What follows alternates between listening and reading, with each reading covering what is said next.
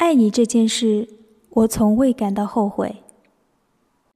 听众朋友们，晚安，欢迎走进荔枝 FM 二五四四九六如水乐章，我是主播清月。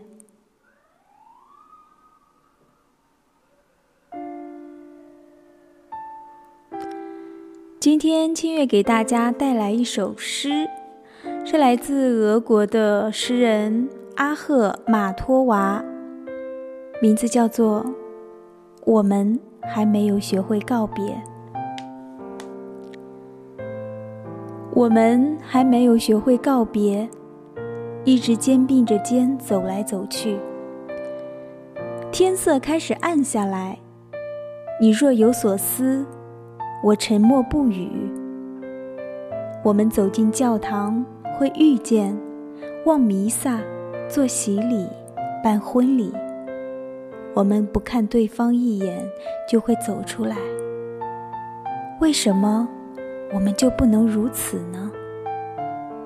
或者，我们坐到通往墓地被践踏的积雪上，轻声叹息。